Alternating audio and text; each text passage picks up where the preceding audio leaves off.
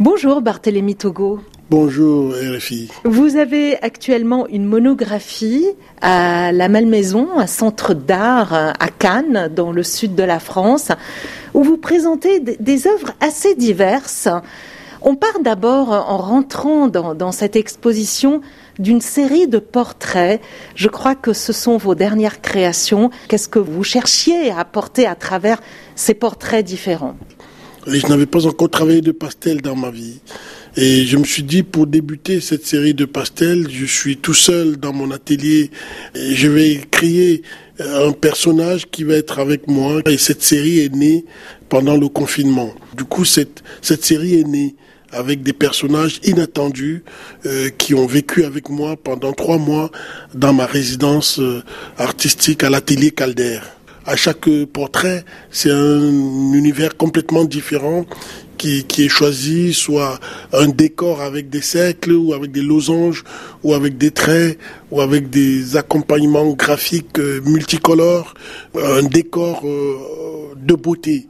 Alors vous parlez euh, justement de la célébration de la beauté, des crânes hein, sont très présents dans votre exposition et je pense à ces deux grands crânes à l'intérieur de cette exposition qui montre le passage vers une salle autour de la culture de la banane. Pourquoi vous êtes penché sur la culture de la banane? C'était pour parler de, des conditions dans lesquelles les employés de ces industries travaillent dans des conditions parfois très difficiles.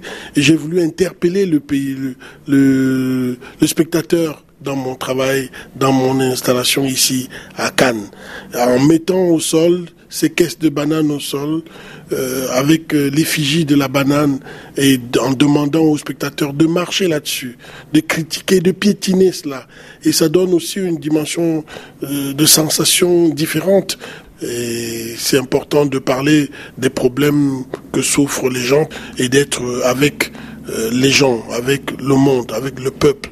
Alors justement, euh, euh, vous l'êtes euh, avec le monde, je pense à ces cartes postales qui sont réunies dans un même tableau et qui viennent du Rwanda. Expliquez-moi cette œuvre.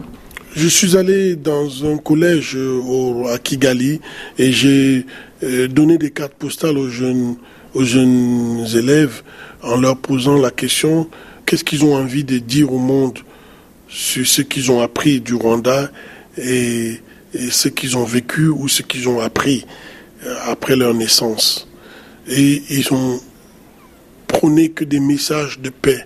Et ça vient des jeunes qui sont nés après la guerre ou pendant la guerre et qui ne prônent que des messages de tolérance et de paix et de solidarité, de vivre ensemble.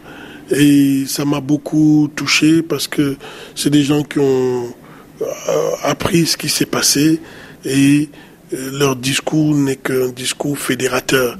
Et au cœur de l'exposition, il y a comme un champ de terre labouré avec des sillons. C'était aussi euh, un rappel hein, de, de l'importance pour vous de l'agriculture. Je suis fasciné par le monde végétal et par l'agriculture et ce que nous mangeons. Et je vis à Paris dans mon atelier comme artiste, mais au Cameroun, je suis à 90% plus agriculteur à l'ouest du Cameroun, à Banjoun.